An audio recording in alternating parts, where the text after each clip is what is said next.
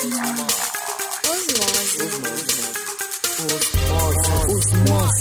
Osmose. Osmose.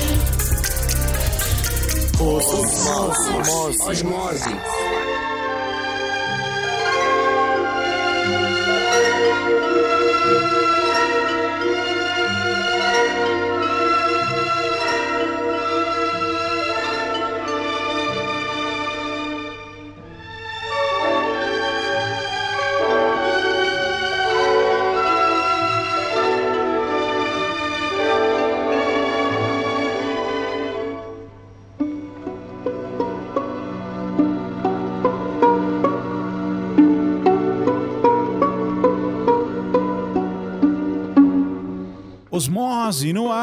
nome é Saulo Milete, você está ouvindo o programa número 19. Sim, atrasou um pouquinho, atrasou alguns dias, mas você já viu o título e já entendeu por quê. Porque hoje a gente veio falar de Truffaut de chocolate, brincadeira. A gente veio falar de François Truffaut, o cineasta, o grande cineasta da novela Vague. E para conversar sobre esse tema, eu trouxe Bruno Fontanese mais uma vez. E aí, Leque? Leque. Grande senhor da começa- troposfera, A gente, a gente começa um programa falando assim, Truffaut, algo erudito, né? E aí você, leque.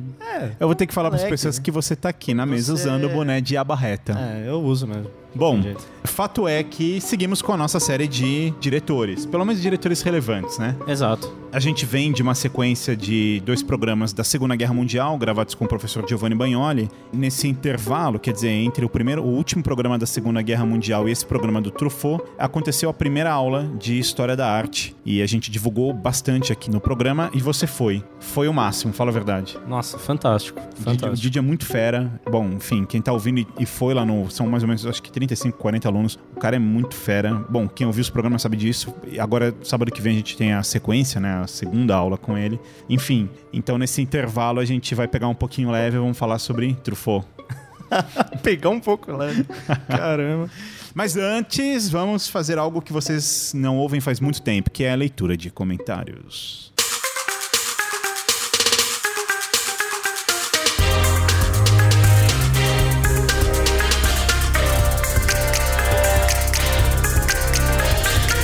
Bruno, quero começar essa leitura de comentários falando sobre o programa número 16, porque houve vários e a gente não teve, ah, enfim, por conta da, da sequência de Segunda Guerra Mundial, a gente não conseguiu parar pra ler. O programa número 16 era a infantilização do mundo pelos livros de colorir, que, que inclusive foi contigo.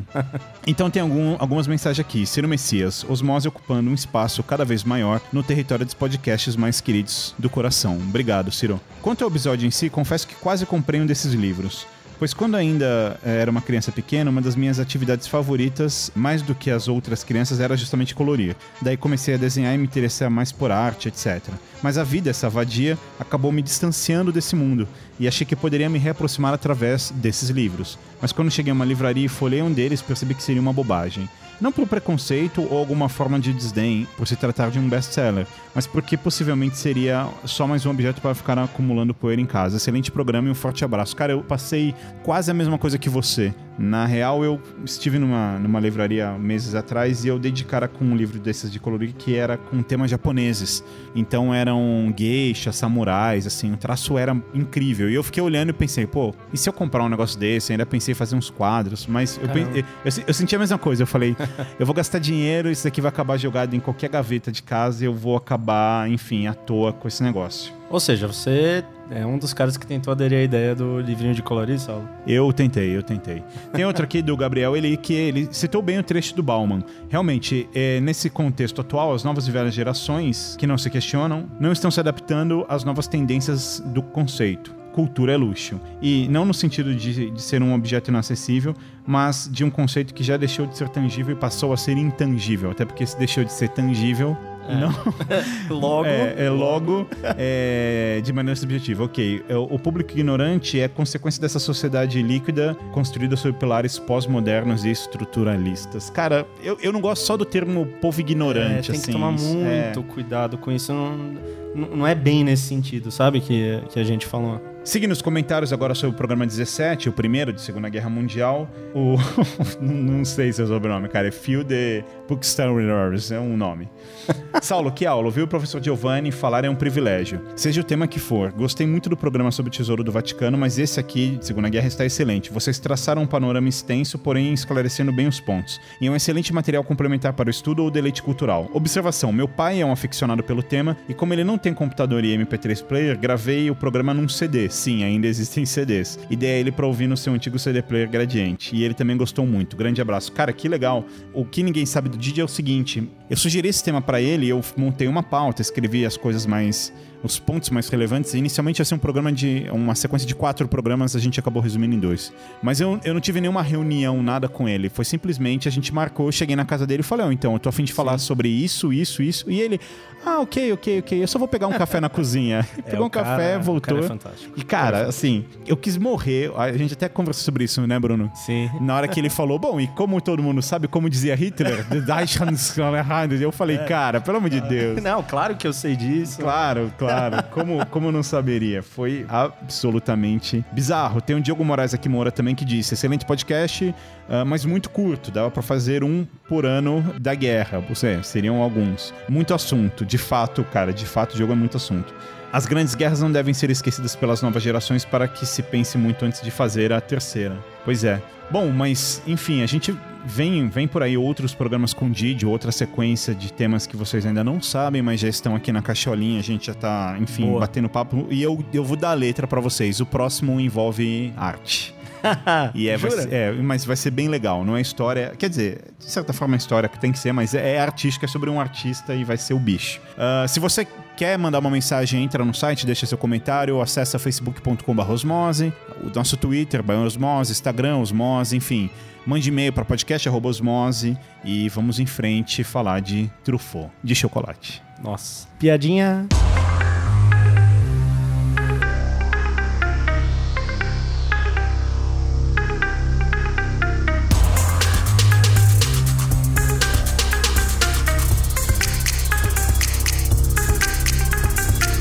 Bruno Fontanese, Truffaut Truffaut, um dos diretores mais importantes do século XX. Um dos fundadores da novela Vague. Sim. Eu acho que eu posso até falar junto com Godard. A gente vai saber isso ao longo do programa, mas de qualquer forma, a gente está falando de um dos caras mais é, representativos na história do cinema, né? Com certeza. A gente está falando de um cara que, se você pegar até os pops, é, Tarantino, Spielberg, se você pegar qualquer um desses caras, é, Brian de Palma, enfim. Sim qualquer um, certamente você vai encontrar algum texto de algum deles falando: não, realmente Truffaut é, é absurdo.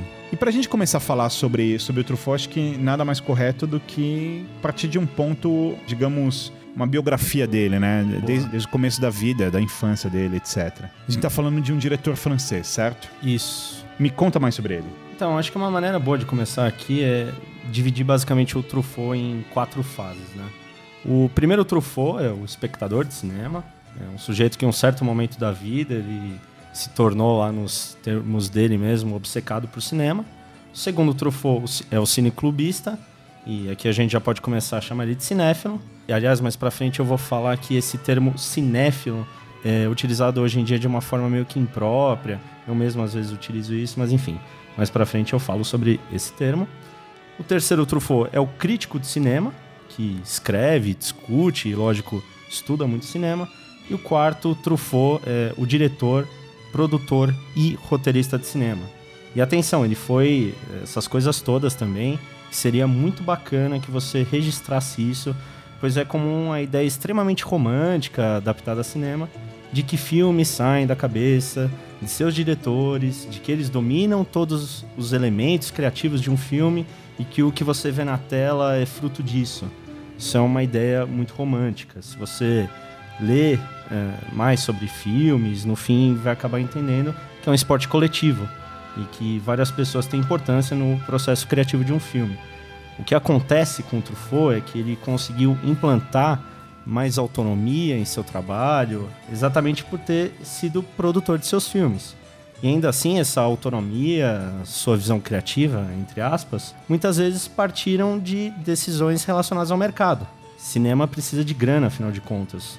E muitos filmes dele partiram de questões que estavam sendo lá levantadas na França naquele período que é um período, a gente, bom, quem ouviu o programa de Chaplin tem ali um pequeno raio-x sobre isso, né? A gente vai sim, falando da sim. década de, de 20, de 30, 30 de 40, então, então você vai, você já consegue situar um pouco isso. Tem algo que eu adoro no Truffaut, na história do Truffaut, que é o seguinte, supostamente, eu tô fazendo entre aspas aqui, supostamente, a gente tá falando de um cara que, se você olha a, a infância dele, se você olha o cara, enfim, na criação básica ali, ele tinha tudo para dar errado, né? é, ele não conhecia o pai biológico, é, né? Isso. A mãe era solteira, ele, ele foi criado pelos avós. E, inclusive, o Truffaut, o nome Truffaut não é, na verdade, de é. sangue, é do pai, é, é, do pa padrasto Roland dele, Truffaut, é, que era um arquiteto. E, então, assim, era um garoto ali largado. Ah, uh -huh. a mãe engravidou, ninguém sabe quem é o pai, não sei o quê. E aí, aí, a gente, óbvio, eu me canso de falar essa frase, mas, enfim, eu, eu não tenho opção a gente tem que olhar com o olhar da época, assim. Claro. E no olhar da época, isso era o fim do mundo. Então, assim, uma mãe solteira naquela Sim. década, ninguém sabe quem é o pai, esse garoto era um bastardo. E aí dizia ele na, na própria história que o primeiro filme dele, é, o primeiro filme que ele assistiu foi aos sete anos de idade. E que isso marcou profundamente Exato. ele. Quer dizer, é um cara que, de uma forma ou outra, é difícil você, você apontar isso em uma criança, digamos, mas a sensação que passa, mesmo sabendo que as histórias são sempre romantizadas, ah, porque uhum. fulano de tal viu a luz e teve a inspiração, mas ah, no caso dele, dá a sensação de que ele era um cara, desde pequeno, objetivado, determinado e muito apaixonado por aquilo não, que ele se envolveu. Não, não tenha dúvida disso. O Truffaut, para você ter uma ideia, ele nasceu em 32 em Paris, né? E segundo seu próprio relato, ele começou a se interessar por cinema por volta de 42, com 10 anos de idade, durante o período da Segunda Guerra Mundial, quando já começava a dar suas escapadas da escola para frequentar o cinema, muitas vezes sozinho. O próprio filme Os Incompreendidos, que é o primeiro longa-metragem do Truffaut, demonstra isso. Então, ele começa a ter um entendimento de que pode desfrutar muito mais a vida dentro de uma sala de cinema do que uma sala de aula. Essa ligação dele com o cinema se intensifica com o fim da Segunda Guerra Mundial e com o início do movimento da cinefilia no coração parisiense. Sim, uh, só, só um detalhe, você falou dos incompreendidos. Sim. E eu já li uma vez uma coisa que eu achei legal, que falava que, de certa forma, para quem viu esse filme, bom, veja, você tá ouvindo esse podcast, você tem que ver tudo isso, mas que você tem ali muitos, é, muitas colagens da própria adolescência dele, sim, justamente sim. pela relação difícil é. que ele tinha com a mãe e com o padrasto. Exato. Que o cara era mau aluno, só aprontava, chegou uhum. a roubar coisas e tal. Então, Os Incompreendidos é uma colagem da própria experiência. É. O que, de certa forma, eu não sei se eu, se eu tô chovendo no molhado falando isso, porque, queira ou não, todo artista, é, a obra dele é composta das colagens daquilo que ele observou sim, durante sim. a vida, né? No caso dele é muito interessante porque Os Incompreendidos, que é o primeiro filme dele, já é algo é muito... É, ele já chega num patamar muito alto, né? É. A única coisa que tem que tomar cuidado é que, assim, é, é um filme que se espelha em aspectos da vida do Truffaut, mas tem que tomar cuidado para não falar que é um filme autobiográfico. A gente pode dizer que é semi-autobiográfico, né? Então, voltando para essa questão da, da, primeira fase do Truffaut, dentro desse contexto, um fato histórico fundamental é que durante a Segunda Guerra Mundial, entre 39 e 45, a circulação de mercadorias da Europa foi interrompida, inclusive a circulação de filmes. Então, com o fim da guerra, todos os filmes estrangeiros produzidos nesse período começaram a passar na França e foi uma quantidade imensa de filmes. E para ver como esse fenômeno foi importante, dá para citar como exemplo o cinema noir. Essa expressão filme noir foi criada por um crítico francês chamado Nino Frank, que no pós-guerra pôde ver um monte de filmes. E entre essa pancada de filmes que ele viu, ele viu um monte de filmes policiais americanos que foram produzidos lá no início dos anos 40. Então ele observou que esses filmes tinham algo em comum e que havia uma certa similaridade com o roman noir da literatura francesa. Assim ele chamou esses filmes de noir e foi uma expressão que pegou no cinema ocidental. Que aliás o adjetivo noir é empregado até hoje como uma espécie de modelo de filme que você pode aplicar em qualquer gênero, não somente em filmes policiais. Agora, voltando para o Truffaut, voltando para esse primeiro Truffaut, que era apenas um adolescente, espectador, dentro do, do primeiro Truffaut a gente pode dividir ele ainda em três partes, sendo que a primeira é ver muitos filmes, é isso, é, ver muitos filmes, sobretudo a partir de 46. A segunda etapa foi anotar o nome do diretor. Então, no fim do filme, ele ia lá, via os créditos ou no cartaz anotava o nome do diretor. Ele poderia ter anotado do roteirista ou do produtor, mas ele resolveu anotar o do diretor. E a terceira etapa foi rever os mesmos filmes e determinar a escolha da sessão pelo diretor. E para quem estuda cinema ou ama cinema ou trabalha com cinema, sabe a importância de rever filmes. Afinal, você aprende muito mais revendo um filme 30 vezes do que ver 30 filmes diferentes. Eu até falo que acho que rever um filme 30 vezes é pouco para ter uma compreensão total daquela obra, se é que tem compreensão total. Mas é interessante ver como o Truffaut percebeu isso intuitivamente. Então, lógico, existe uma progressão natural desse jovem espectador que amava cinema, e assim pulamos para o segundo Truffaut, o cineclubista. E aqui a gente pode começar a chamar ele de cinéfilo, que funda em 47, junto com um amigo, um cineclube chamado Cercle Cineman. Esse cineclube é uma baita aventura financeira, pois a bilheteria não conseguia cobrir os gastos com filmes, ele acumula dívidas, essas dívidas o levam à delegacia e levam a problemas com seu pai. Mas é uma aventura fundamental em sua vida que nos leva ao terceiro Truffaut, Truffaut como crítico.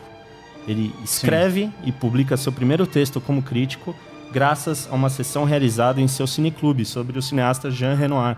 E ele publica esse texto no folder da programação do cineclube. Esse salto como crítico acontece graças à leitura desse folder por um cara chamado André Bazin. Sim que era um crítico de cinema bem mais velho que o Truffaut e que viria a se tornar uma figura paterna para ele. Então, e para o mundo do cinema, né? Ou para o mundo da crítica, eu diria. Sim, exato. É, muitos consideram o Bazin um dos maiores críticos de cinema da história. E outros o Truffaut. Mas enfim, a gente chega lá. Então, é, Bazin ele descobre o Truffaut e convida a organizar um livro que ele estava lá escrevendo sobre o Jean Renoir. Só, só, uma coisa que eu acho que é importante a gente deixar bem claro aqui é que a gente não está falando nesse momento de um Truffaut com 35 anos de idade. A gente está falando de um adolescente. Exato. Todo esse papo de ah, jun se juntou com um amigo, abriu um cineclube, escreveu uma crítica, 1947. conheceu o, o Bazin, etc. A gente está falando de um garoto. 15 anos. É, 15 de um anos garoto. O um, um, que, que, que, você fazia com 15 anos de idade? Cara, eu tirava arranho. É, cara, lá, é, merda, é, é, humilhante isso. É humilhante. Mais pra frente eu volto a falar do Bazin, mas esse cara teve uma influência muito grande na vida do Truffaut. Não só na questão profissional, mas na sua vida pessoal mesmo. O próprio Truffaut falava, que é uma coisa que o Solo até falou no começo do programa, que se não fosse pelo cinema e até posteriormente ter conhecido o Bazin, muito provavelmente ele teria morrido cedo, pois o Truffaut era um marginal que já tinha cometido pequenos furtos, era um moleque zica, zica louca. E talvez se não fosse pelo cinema e por Bazin, ele teria tomado uma facada aí no meio do é, caminho. É, por, porque tem uma história deles que é o seguinte: ele é adolescente, quando ele conhece o Bazan, ele passa a trabalhar pro Bazan e o Bazan começa a ensinar para ele uma série de coisas. É, quer dizer, ele pega um cara que ele percebe que tem uma paixão louca pelo cinema, Exato. que já escreve, já se envolve Exato. e fala assim: garoto, você quer aprender sobre cinema? Sim vem com o tio aqui, vem ah. com o papai, papai ah. vai te mostrar. Quer dizer, e aí, e aí ele passa a ter um guia, né? É, acontece na verdade da seguinte maneira, né? O Truffaut era um cara que escrevia muito sobre cinema. E ele. Eles, enfim, eu vou, eu vou chegar nessa parte, mas eles eram rebeldes, eles tinham uma visão diferente do cinema que estava sendo produzido na França naquele momento. O Bazin visualizou isso e ele chama o Truffaut e mais alguns jovens, enfim, a gente vai chegar lá nesse ponto. Então, vou empacotar aqui o primeiro e o segundo Truffaut que nós falamos. Nós falamos de um espectador dos anos 40, que no final da década se torna um cineclubista, para dar continuidade a essa paixão pelo cinema. E tudo isso acontece dessa maneira porque o cinema daquela época passava por uma transformação ainda não muito clara para todos. É, o cinema então ensaiava um salto. E vendo uma linha do tempo bem engessada, tá, gente, da história do cinema, Nesse período já havia ocorrido a primeira fase do cinema, que era o cinema das duas primeiras décadas, com a descoberta e evolução da tecnologia. A segunda fase foi a era do cinema narrativo, que se estruturou ainda no período silencioso. E a terceira fase era o cinema narrativo já no período sonoro, famoso cinema clássico. E o termo aqui não é empregado de forma pejorativa para um filme velho em preto e branco, mas sim a uma forma de se fazer filmes. Então aqui se anunciava a quarta fase do cinema, que era o cinema moderno. O cinema moderno ocorre para valer no fim da década de 50, mas o prenúncio do cinema moderno ocorre com alguns filmes que surgem lá no fim da década de 30 e durante toda a década de 40. É importante a gente entender isso, pois o Truffaut e outros colegas, outros jovens que estavam lá naquele momento, viram é, um momento, um, um período da, da, década de 40 em que o cinema estava se tornando mais sofisticado. E eu quero destacar aqui três prenúncios fundamentais do cinema moderno. Claro, existem muitos outros, mas vou falar aqui esses três que historicamente é, estão mais evidentes para a gente. E é sem ordem de importância, tá, gente? O primeiro prenúncio é o filme Cidadão Kane, do diretor Orson Welles. Que também fazia parte desse. que Era um jovem também, enfim. Totalmente. A gente tá falando Totalmente. de um cara vivendo o mesmo período e sentindo as. Cara, e a gente tá falando do Orson, que é. é Orson Welles. É, Orson é, Welles. é absurdo. É absurdo. Então, o filme foi lançado em 41, no coração da indústria norte-americana. E é importante que a galera tire da cabeça que Cidadão Kane é um filme artístico, autoral. Não, não é nada disso. Cidadão Kane foi um filme hollywoodiano lançado dentro da engrenagem industrial. Sua importância na história do cinema diz respeito à linguagem narrativa utilizada. Foi um filme muito à frente do seu Não, tempo. E é maravilhoso. Assim. Totalmente. É maravilhoso. Você tem, tem planos ali que. Cara, tem, tem um plano que eu quero me matar naquele filme, que é o da janela. É, a, total. Que você, você acha que a janela tem uma proporção, Sim. e aí, cara, aquele é. plano é de e, fuder a biela. E é exatamente isso, Saulo, que é importante, é um prenúncio do cinema moderno, narrativamente e esteticamente. Mas a história do Cidadão Kane é banal. Se você for analisar sim, em si, a história sim, é banal. Sim, o que importa é o esquema você, narrativo é, se, e a estrutura é, estética. se você pegar o, o, plot em 140 caracteres sobre o que é o filme, você não assiste. É, Fala, não, é isso? Não. É, que, que, merda. Que merda, é. Não, mas é absurdo. Exato. É absurdo. Nesse movimento todo também, junto com Orson e com o próprio Truffaut, tem outro diretor que eu gosto muito e que ele faz parte disso, que é o Rossellini. Sim. Ah, eu, calma. Eu vou falar dele. Vai lá, calma, vai lá. calma. Mas enfim, vamos lá que a gente vai chegar no Rossellini. O segundo prenúncio foi um filho de um pintor, que já mencionei até aqui, que foi o Jean Renoir, um dos grandes diretores da história do cinema francês. Vou destacar aqui os principais filmes dele que fazem parte desse prenúncio, que são A Grande Ilusão, de 37, A Marselhesa, de 38, A Besta Humana, também é de 38, e o mais importante de todos é A Regra do Jogo, de 1939, lançado um pouquinho antes da Segunda Guerra Mundial. Um baita filme para vocês entenderem o que estava acontecendo na Europa antes da guerra, principalmente ali com a burguesia. Olhando aqui para a regra do jogo, esse filme é ambíguo a partir do título. E o cinema moderno é isso, é ambiguidade. A narrativa clássica é linear, todo mundo pode entender a mesma coisa olhando para o mesmo filme. A, moderna não, ela tem um monte de lacunas que devem ser preenchidas pelo espectador, de tal maneira que um filme não funciona direito se o espectador for preguiçoso. No cinema moderno, o espectador deve dar sentido a coisas que o filme por si só não dá. Por exemplo, a regra do jogo. Que jogo é esse? Que regra que a gente está falando? Então, não vou dar spoiler aqui, mas cada um vai lá assistir o filme e dá o sentido a isso. E aí pulamos para o terceiro prenúncio que o Saulo já até adiantou, que é o neorrealismo italiano. Um fenômeno dos anos 40 que é, sem sombra de dúvidas, o mais importante movimento da história do cinema ocidental. Ocidental porque é, o oriental é, é outro esquema. Tudo que acontece no cinema depois do neorrealismo italiano tem a ver com ele. A, a, força estética e política desse movimento é tão grande que mesmo quem não é a favor dele vai na sua contramão. Ou você é a favor dele ou contra ele, mas indiferente ao neorrealismo italiano, ninguém é no cinema moderno. É, nessa época na, na, Itália também tem outras coisas que começam a acontecer, que são muito importantes. É, em artes plásticas tem um movimento que eu adoro que é arte povera, que, que significa Sim. arte pobre. E é a arte feita a partir de, entre aspas, né, do que a gente tem, que é basicamente lixo. Só que não Sim. é o lixo, por exemplo, retratado como o Vic Muniz. E eu nem tô falando mal do Vic Muniz, eu adoro ele e eu gosto muito desse trabalho, dessa, da proposta que ele tem, uhum. né? Mas a arte povera, ela tem um conceito muito amplo e muito pontual dentro desse cenário, né? Sim. E o neorrealismo também. Então você tem, Totalmente. você tem uma. É difícil até achar um termo, mas.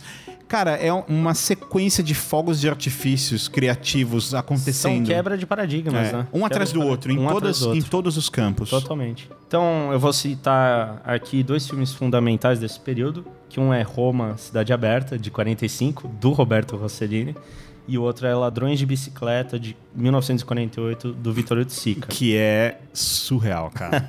é E o, o final desse filme, ele acaba, você fica olhando pra tela e, e fantástico. pensando, e aí, cara, é. O que, que acabou de acontecer aqui, né? Exatamente. É muito. Não, e aliás, tem uma coisa que a gente não pode pular, Bruno. Pra quem nunca assistiu Ladrão de Bicicleta, pra quem nunca viu isso, tem algo que acontece de fenomenal, que é o seguinte: é um filme feito por pessoas comuns e Isso. não por atores. Exatamente. E aí você fala, Exatamente. como? Como isso pode ser bom? Não é bom. É Exatamente. absolutamente maravilhoso, É. cara. É absolutamente maravilhoso. O ladrão de bicicleta você pega o menino e quer dizer, você tem ali uma série de personagens da vida real que realmente vivem a situação que eles estão passando de uma forma ou outra. E cara, isso traz uma estética tão verdadeira pra esse Sim. filme, para essa é, é um tapa na cara. Exatamente. E é exatamente isso. ó, O neorrealismo italiano ele revê princípios estéticos que até então eram dominantes no cinema. Por exemplo, acreditava-se que, aliás, até hoje se acredita, e isso é um fato, que trabalhadores comuns não querem ver as suas vidas retratadas na tela. Eles querem ver pessoas fantásticas, George Clooney roubando um cassino. Você não quer ver pobreza, Sabe, né? exato. E o neorrealismo italiano não, ele vai pras ruas. Ele filma em locações, em conjuntos habitacionais lá da periferia de Roma. Até mesmo para economizar dinheiro. Então ele utiliza pessoas do povo e retrata o proletariado. Ele cria um tipo de filme, um tipo de público que até então não era visto no cinema. Um cinema que se solidariza com o oprimido e denuncia o opressor. É um cinema anti-industrial na contramão do cinema industrial. Então, lá no cinema industrial Mágico de Oz e o Vento Levou tá indo pra cá, e o neorrealismo italiano tá indo na contramão, completamente pro outro lado. Ok, agora que vimos esses três princípios, vamos voltar pro Truffaut, esse Truffaut que vira crítico em um período de transformação do cinema. E ele essa galera desse período olham para essa transformação do cinema e dizem: então quer dizer que o cinema pode ser isso? E é importante ressaltar que o cinema pode ser isso, porque não necessariamente ele deve ser isso. Mas enfim, essa galera, nessa época, na França, em Paris, viram a transformação de um cinema que podia ter diversos desdobramentos. Uma coisa legal de ver lá na exposição do Miss, que aliás é um dos motivos aí que estamos fazendo. Aliás, é verdade, cara. Eu tinha, eu tinha esquecido completamente disso. É verdade. Tá rolando a exposição é. no MIS. É, aliás, vai até quando? Até dia 19 de outubro, é metade de outubro mais ou menos. Tá, Um- então fudeu, corre. É, até mais um mês. Você foi? Eu não fui. Fui, Tá, fui sim. boa. Fantástico. Então, uma coisa legal de ver na exposição do Miss é que em um certo momento circular lá, na hora que você olha pra cima, há uma página dupla de jornal com os cinemas de Paris e os filmes em cartaz num determinado período da década de 50. É espantoso a quantidade de filmes em cartaz que tá lá. É absurdo. é absurdo. Paris, eu não tenho esse dado fácil aqui, mas falando de cabeça, uma vez eu li, eu acho que isso se mantém, que é a cidade com o maior número de salas de cinema Sim, do planeta. Se mantém, se E, mantém. e, aliás, não é a, a construção não é essa. Não é que é a cidade com maior salas de cinema do planeta. É a cidade com a maior diversidade de filmes acontecendo é, verdade, ao mesmo são os tempo. dois, Saulo. São os dois, na verdade. É a maior cidade com cinemas e diversidade de filmes. É o oposto do que a gente tem aqui. É. Porque no Brasil você pega, por exemplo, sair um filme, sei lá, Ratatouille 2, Velozes e Furiosos 19, é, seus Vingadores 15, sei lá, sai um blockbuster, ele ocupa 95% das salas. Sim, sim. Então você não tem muita opção, né? A não ser que você vai pra um reserva cultural ou pra qualquer coisa do tipo. Mas lá não, né? Isso é legal. Que daí você Aham. tem. Ah, quantos, quantas opções de filme eu tenho? Ah, hoje tem 715 filmes diferentes acontecendo Sim. na cidade. Então essa galera viu muitos filmes em uma época que não só o cinema estava se transformando, mas o mundo se transformava no pós-guerra. No pós-guerra houve meio que uma consciência de que o mundo era uma merda, sabe? Hitler, Holocausto, matança de pessoas. Então o mundo e, lógico, o próprio cinema se transformavam. Indo agora para a questão do termo cinefilia, que como eu disse foi algo específico que ocorreu em Paris na década de 50, Hoje em dia utilizamos esse termo para qualquer pessoa que gosta de cinema, só que é impróprio utilizar esse termo dessa maneira. A palavra cinefilia, na verdade, caracteriza alguém que tem uma devoção pelo cinema, algo quase que religioso. Ou seja, cinefilia é quase que a igreja do cinema. Aí você fala, pô, Bruno, eu vou no cinema toda semana, assisto duas vezes por semana, vou, vou no cinema tal. Pô, cara, legal, parabéns para você. Você ajuda a aumentar a média do número de vezes que a população foi ao cinema no ano passado aqui no Brasil, que deu uma média de 0,6 por pessoa no ano. Ou Nossa. seja, se você foi uma vez no cinema no ano, você já foi mais do que a média. Só que para esses cinéfilos de Paris, o cinema era maior e mais importante do que a própria vida. Estamos falando de caras que viam cinco ou seis filmes por dia no cinema, não em casa, não na TV. Não tem cinema em casa. Existe ver filme em casa, é diferente. Então estamos falando de caras que pouco viam a luz do sol e que quando saíam do cinema continuavam escrevendo ou discutindo sobre cinema com seus amigos. Aliás, é, quando você fala escrevendo e discutindo de cinema, não é hora da gente falar disso, mas a gente vai chegar lá. Só quero que as pessoas fiquem com isso na cabeça, porque você comentou sobre um Truffaut crítico, um Exato. Truffaut que escreve e tal. E aí, Ah. o, o que a gente vai chegar já já, mas eu quero que vocês já fiquem amadurecendo isso, é o seguinte. Gostei muito deste filme. Esquece. A fotografia é impressionante. A trilha sonora surpreende. Belas atuações. Isso não é crítica, Não. isso é opinião. É, crítica É adjetivo, né? é, é, crítica é outra coisa, a gente vai chegar lá, né? E o Truffaut é uma porta, assim, pra você perceber o que realmente é crítica cinematográfica. Exato. Mas vamos em frente. Então, só pra fechar essa parte da cinefilia, o termo lembra um pouco necrofilia. Então não deve ser muito legal ser cinéfilo. Mas assim, como esse termo deturpou hoje em dia, eu também utilizo isso, tá aí na minha descrição na página do Osmose, mas legal. Um cara que teve muita importância pro Truffaut nessa fase de cinéfilo e crítico foi o diretor da Cinemateca Francesa, um cara chamado Henri Langlois. E por que, que esse cara foi importante? Esse cara entendia que a Cinemateca era um espaço importante para preservação de filmes. Legal, toda a Cinemateca faz isso. Mas além disso, ele achava que toda a Cinemateca tinha a responsabilidade de difundir a cultura cinematográfica, ou seja, exibir muitos filmes, independente do que, do que tivesse passando lá. Até mesmo filme russo, tcheco sem legenda. Até na biografia do Truffaut tem lá uma hora que ele descreve é, situações engraçadas de filmes que ele assistiu sem legenda, de outras línguas, enfim. É, não, eu só quero. Eu, eu tava olhando pro Bruno aqui falando assim, "Pera, eu só quero fazer uma adendo. Você falou cinefilia e necrofilia, mas acho que é importante a gente falar o que, que é isso, tá? Assim, na etimologia. Filia em grego significa amor. Então é, na verdade, é um. obsessão, É, né? é um amor pelo cinema, assim. Necrofilia é uma, é uma piada, não é que, que você vai morrer dentro da sala de cinema. Claro, claro. Cinefilia é porque você é um- ama aquilo e assim, e é, e é filia, é, é o amor puro, é o amor de verdade, é o amor sincero. Você realmente tem uma devoção e uma dedicação muito grande pelo que você ama. Esse é o conceito. Exato. Então, o, o Langlois, o fato dele exibir muitos filmes na Cinemateca, foi fundamental para o desenvolvimento da linguagem cinematográfica daqueles espectadores. E importante para a quebra de alguns paradigmas que tinham na época, como a hierarquia de gêneros. Por exemplo, alguns consideravam que drama era um gênero maior, nobre e tal. E já o suspense era um gênero de quinta categoria. E para você ter uma ideia, depois que o Langlois fez isso e que começaram a ser quebrados esses paradigmas, a gente nasceu numa época que o Hitchcock ele tá lá no Olimpo. Mas até ele precisou ser defendido pelo Truffaut, exatamente por conta dessa hierarquia de gêneros. O Hitchcock era um diretor industrial que fazia suspense, na época era considerado algo de segunda categoria, e graças ao Truffaut, com uma série de entrevistas que ele fez na década de 60, evidenciou para o mundo esse grande autor. E, e um diretor. Cara, o Hitchcock tem uma coisa que é o seguinte: ele é europeu, mas estava trabalhando na meca do Exato. cinema, que era, que era a indústria Hollywood, americana, é. Hollywood. Então é você ter um. Sei lá, eu vou fazer uma analogia mais imbecil possível, mas eu vou em frente. é você ter um, um chefe de cozinha, um Paul Bocuse, trabalhando no, no Burger King, Sim. assim, fazendo um atrás exato, do outro. Exato. É, mas é, é isso. É exatamente isso. Por causa dessa indústria cinematográfica e dessa cinefilia que estavam fervendo em Paris na época, que surgem revistas especializadas em cinema. Atenção, eh, elas eram especializadas em linguagem cinematográfica, não na vida privada de atores ou diretores, que é o que acontece muito hoje. Então eram revistas que levavam o cinema a sério, os próprios jornais da época também faziam isso, né?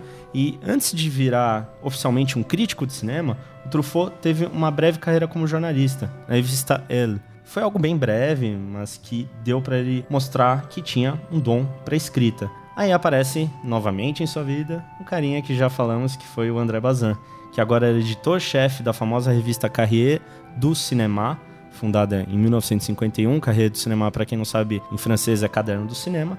Então ele vai lá e chama o Truffaut em 53 para ingressar à revista. Só que o Bazin não ajudou apenas o Truffaut a entrar na revista, ele abriu portas para toda aquela geração de cinéfilos, jovens com 20 e poucos anos, entrarem na revista. Cara, é, você tá falando que ano? 1953. Em 50 tem uma coisa que acho que é, é só um adendo, mas acho que é legal falar, porque não é a primeira revista digamos, grande, de grande circulação que ele escreve. Em 1950, ou é 1951, mas acho que é 1950, ele escreve na L. Ele, é. ele é convidado para escrever nela. E aí depois, três anos depois, ele Isso. vai. Ele é convidado é, que, para que é escrever. essa que eu Brasil. falei que ele, ele, começou como jornalista, né? Ah, é, sim, é, sim, ele, sim, sim, sim. é, Isso, exato. Que eu era, era justamente. Com super sotaque. É. Meu sotaque, é que o meu francês é fluente, né? Que é, é o quê? 50 ou 51? Em 51 ele tá na EL, né? Em 53 ele vai pra. Pra, pra carreira de Isso, tá. exato. Então, esses jovens, esse batalhão de elite que o Bazan montou na carreira do cinema, eles são apelidados de turcos. Turco, só para vocês entenderem, até hoje na França é uma expressão utilizada para designar alguém que é radical. Lógico, tem uma expressão meio preconceituosa, mas enfim. Por que, que esses jovens são apelidados de turcos? Exatamente pelo fato de que o que eles escreviam ia contra a corrente da indústria cinematográfica da época. Por isso, jovens turcos, uma analogia a esse radicalismo deles. Para a história do cinema, lógico que 10 anos mais tarde ficaram esses jovens turcos que, lá no coração da novela vague francesa, estavam fazendo filmes. Eu vou citar o nome deles aqui: são o Jacques Rivet, o Jean-Luc Godard, que teve uma história de amizade com o Truffaut e depois eles quebraram o pau na década de 70, o Claude Chabrol, o Eric Romer, que era pseudônimo de um cara que se chamava Maurice Cherret, e, claro, o François Truffaut. Simultaneamente, o Truffaut escrevia na Carreira do Cinema, que era uma revista mensal, e uma outra revista chamada Ar, que, que era semanal, Arts. Durante seus seis anos como crítico, de 53 a 59, é, acredita que ele tem escrito 528 artigos, mas tem um detalhe, lá na França acham que foram 2 mil artigos. Caramba. Porque é, aparecem com outros pseudônimos. Ah, Entende? Ele não podia publicar um artigo na carreira do cinema e, sei lá, escrever sobre o mesmo filme na outra com o nome François Truffaut. Então ele saiu lá Nossa, que fazendo. pirada. É, sei lá, Zinedine Zidane. Frank Ribéry, ele foi mandando Muito outros bom. pseudônimos lá. E escrevendo dessa maneira e nessa quantidade, ele se tornou uma grande estrela do jornalismo cultural francês. E como sua característica na escrita era o debate, ele acabou se tornando um grande polemista. O que interessa aqui, nesse momento, para os jovens turcos, é a defesa sistemática da autoria no cinema. Portanto, uma defesa sistemática de que filmes devem ter autores. Eles assistem a esses filmes e tentam flagrar se por trás dele existe um autor, pois a maior parte dos filmes para eles não tinham. Então, eles viam lá se tinha ou não tinha o autor e escreviam por que que tinha. Uma marca, um modo, um estilo, que eles olhavam para a filmografia do diretor e viam se era possível identificar semelhanças, por mais que os filmes fossem de gêneros diferentes, com roteiristas diferentes, com produtores diferentes. A única coisa em comum era o diretor. Então, provavelmente essa autoria vinha do diretor. A autoria no cinema, e isso para eles, seria traduzida da seguinte maneira: autor de um filme é aquele capaz de expressar nele a sua personalidade.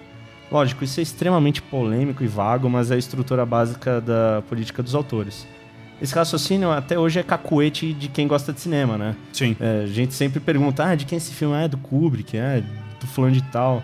Não era bem isso que eles queriam dizer. É aquela velha história, é um esporte coletivo, mas a imprensa e os próprios diretores da época generalizaram isso dessa forma, pois eles passaram a ter mais importância para a produção de um filme, enfim. Inclusive, um crítico americano chamado Andrew Saris escreve uma resposta a essa política dos autores em um texto chamado Notes on the Auteur, au- autor em francês, Fury. E ele coloca autor em francês, pois desde então essa autoria no cinema é totalmente associada à França.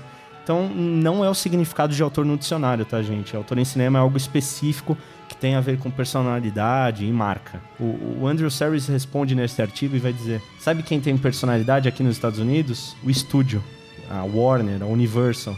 Mas aí o Serres até irá achar que a ideia dos franceses era interessante, propõe um jeito americano de tratar isso. Enfim, é uma longa história, a gente não está aqui nem para defender o Truffaut, nem o Serres, é só um fato histórico. O grande artigo escrito por Truffaut e que deu um destaque para ele no, no, ramo da crítica foi justamente seu primeiro artigo na carreira do cinema chamado Uma Certa Tendência do Cinema Francês, que era um artigo bem destrutivo contra o cinema francês que era feito naquela época. E como o artigo era muito agressivo, acabaram publicando só a primeira parte e eliminaram um monte de insultos lá que ele tinha feito para diretores como René Clair, é, René Clément, Jean Delanois, uma pancada de cara lá que ele meteu o pau. Mas independente de ser exagerado ou não, foi esse artigo que abriu as portas de outros jornais para o Truffaut. Sim. Nesse artigo ele fala, é, aliás, ele não fala, ele esculacha, o que naquele tempo chamava tradição de qualidade francesa. E o que é essa tradição de qualidade francesa? Escrevendo de uma forma geral, é, os filmes que faziam parte dessa tradição eram feitos por equipes gigantescas e que no fim das contas eles chamavam pessoas famosas apenas para o filme vender, ter bilheteria. Ou seja, com esse artigo, o Truffaut ele tenta diagnosticar o cinema francês e ele faz uma defesa de diretores que, na opinião dele, eram bons e tinham autoria. E, e ataca profissionais que, para ele, faziam cinema sem personalidade, meramente industrial. E atenção, tá, gente? É meramente industrial. Cuidado para não criar uma oposição que não existe entre cinema industrial e cinema que pode haver autoria. Não existe uma coisa aqui outra ali. Inclusive, porque a defesa da tese de que cinema deve ter autoria por parte dos franceses foi feita em boa medida com base nos exemplos da indústria norte-americana. Então, cuidado para não criar esse tipo de contraste falso. Recomendo muito que vocês leiam esse artigo e percebam que nele vocês não vão encontrar um estilo de crítica que analisa um filme de cada vez. Sabe esse negócio que a gente vê aí pelas internet da vida, Saulo? Claro que a carreira do cinema fazia isso, mas tinha espaço também para um tipo de reflexão igual ao desse artigo do Truffaut Pois a crítica francesa nessa época entendia que é, era papel dela pensar e refletir a respeito de todo o cinema. Então leiam lá, é muito bacana que vocês sintam esse fôlego do Truffaut como crítico e como o Saulo disse, não é nada pautado em adjetivos, muito pelo contrário, é, são substantivos que estão é. lá. É, é, assim, eu, eu gosto de pensar que a gente vive em tempos diferentes e preferências diferentes, opiniões diferentes, etc. Mas existe uma diferença latente aí que é a seguinte, Bruno. De certa forma, o cinema hoje, eu não tô falando do cinema blockbuster, eu tô falando no geral mesmo, existe sempre a preocupação de eu vou me divertir ou é. vai me surpreender Exato. ou é algo que eu realmente nunca vi e tem um formato diferente, ou tem tecnologia nova, ou Sim. a trilha foi composta por quem é, sabe, é, é, emocionante, é, eu vou chorar, eu vou rir, eu vou me... É. Sempre tem uma preocupação com a sensação no sentido de entretenimento. A gente está falando aqui de uma época do cinema que a, a, preocupação não era essa, a preocupação era com a mensagem. É, é quase como é, ler um livro ou ler uma poesia e concluir alguma coisa daquilo. Sim. Você não lê uma poesia para falar, nossa, como rimou, nossa, como é bonito, mas na, não, na verdade é, é, você entender qual é a visão daquele escritor e qual é a forma dele te levar a pensar alguma coisa. O Ivan Mizanzuki, tem uma. Uma vez ele falou um negócio que eu achei o máximo, que ele tava falando sobre. sobre o livro que é As Três Margens do Rio. Sim. E aí ele, e ele falou, cara, só o nome já é pura poesia, porque o, o que, que é a terceira margem do rio? Quando a gente tá falando de crítica nesse sentido, de cinema nesse, nesse período, é isso é tentar entender qual é a terceira margem do rio. É a visão que o diretor tem sobre aquela história, aquela narrativa e Sim. o que você tira daquilo, dentro da sua própria é, percepção, dentro das suas experiências, dentro das coisas que você entende por verdade, não só na sua vida, mas que o filme te te exemplifique, você tira a sua leitura, suas opiniões, e aí é debruçar sobre isso com uma proposta de entender a sua visão, a visão dos outros, a visão do diretor e, e, começar a, a, cruzar isso, né? Uhum. A gente olha pro nosso período e tudo isso que eu tô falando faz, faz doer, cara, porque fica medíocre. É. Você fala, puta, cara, eu vivo num, num período que, que, assim, sei lá, eu vou no cinema e. Ah, é, o quê? É que assim, tem uns caras que se destacam. É o filme lá, pelo tipo, filme. Os irmãos Dardenne, Michael Haneke. Mas ainda assim, é, a indústria chegou de uma maneira muito maçante, né? Praticamente não te dá opção pra assistir outra coisa. Porque é como dizia o filósofo do século XXI, Capitão Nascimento, o sistema é foda. Não é? Exato. O sistema é foda. É, pô, legal. O Truffaut fez toda essa defesa.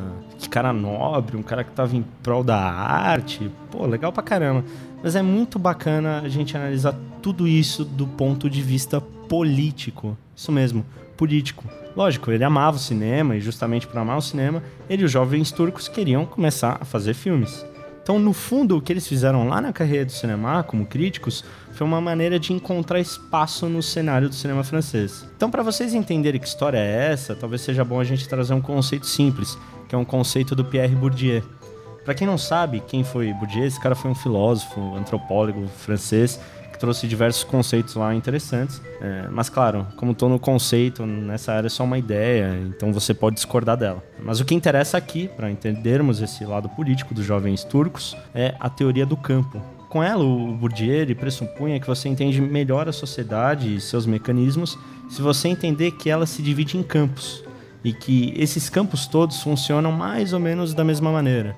Então tem lá o campo da pintura, o campo da música, o campo da publicidade, o campo do cinema.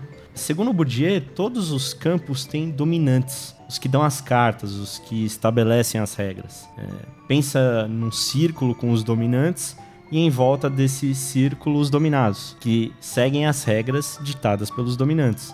Então, os dominantes e os dominados estão dentro do campo. Fora do campo estão os aspirantes, que são pessoas que desejam ingressar nesse campo. Os aspirantes eles querem entrar e observam como o campo funciona, percebem que os que estão lá dentro, os dominados, estão lá dentro firmes porque seguem o que dizem os dominantes, o que estabelecem os dominantes, as regras do jogo. Tá aí até mais uma maneira de você ver o filme do Jean Renoir. Enfim. Sim. Então, os aspirantes dizem, é assim que eu consigo chegar lá, deixa eu me comportar dessa maneira que um dia eu vou conseguir tomar minha posição de dominado. Claro que os dominados desejam um dia se tornar dominantes. Nessa estratégia, os dominados se espelham no que fazem os dominantes. Tentam se aproximar de algum deles, sujeitos que sempre vai lá, fala que aquele cara é genial, então chega perto. Quem sabe um dia o cara é, deixa o campo porque morreu, porque se aposentou. Então o dominado vai lá e ocupa o espaço dele como dominante. Então, veja só, você não, não precisa concordar com isso, tá? Mas- Embora, embora seja, é, historicamente. é. Mas se entender o raciocínio, você tem uma pista de por que as sociedades tendem sempre a uma manutenção do status quo, deixar as coisas da maneira que elas são. Aquela coisa, todo mundo quer mudar tudo desde que não mude absolutamente nada. Então, o que teria acontecido na França nos anos 50? Um caso raro em que essa ideia de ingresso e progressão no campo é contrariada. Mas dá pra entender por que isso aconteceu. É o seguinte, a grande sacada é que eles não eram aspirantes do campo do cinema francês. Onde esses jovens estavam então? Eles estavam em outro campo, no campo do jornalismo francês. Eles eram aspirantes do jornalismo francês, que com a carreira do cinema eh, viraram dominados. Afinal, eles foram apadrinhados pelo dominante, o André Bazin. né? Os jovens turcos queriam mesmo então pertencer ao campo do jornalismo francês, fazer carreira, se tornarem editores. Não, eles não queriam. Eles estavam enganando ali naquele outro campo. Eles estavam num campo querendo estar no outro. Então, de uma posição privilegiada que eles ocuparam nesse campo do jornalismo francês, eles pegaram uma granada e pum, jogaram lá no outro campo, no campo do cinema. né? A bomba explodiu no outro campo e causou uma baita desordem. Aí os caras chegaram, ô galera, valeu, muito obrigado, obrigado por tudo aí, mas com licença que o que eu quero mesmo é fazer cinema. Então eles aproveitam essa desordem, causaram em questão de poucos anos. Esses que nem no campo estavam, eles não estavam no campo do cinema, não, não eram nem aspirantes ao campo do cinema, se tornam os dominantes do cinema francês. Se não do ponto de vista de grana, do ponto de vista de prestígio, com certeza. Quando eles fazem o que viria ser batizado de novela vague, um movimento até mesmo meio torto, eles se tornam os caras do cinema francês da década de 60. Então, essa é uma outra maneira de você olhar para o que aconteceu lá. Que foi algo bem esperto e sutil, orquestrado por esses jovens turcos. Mas é importante falar que é, Bourdieu não tinha apresentado ainda a teoria do campo.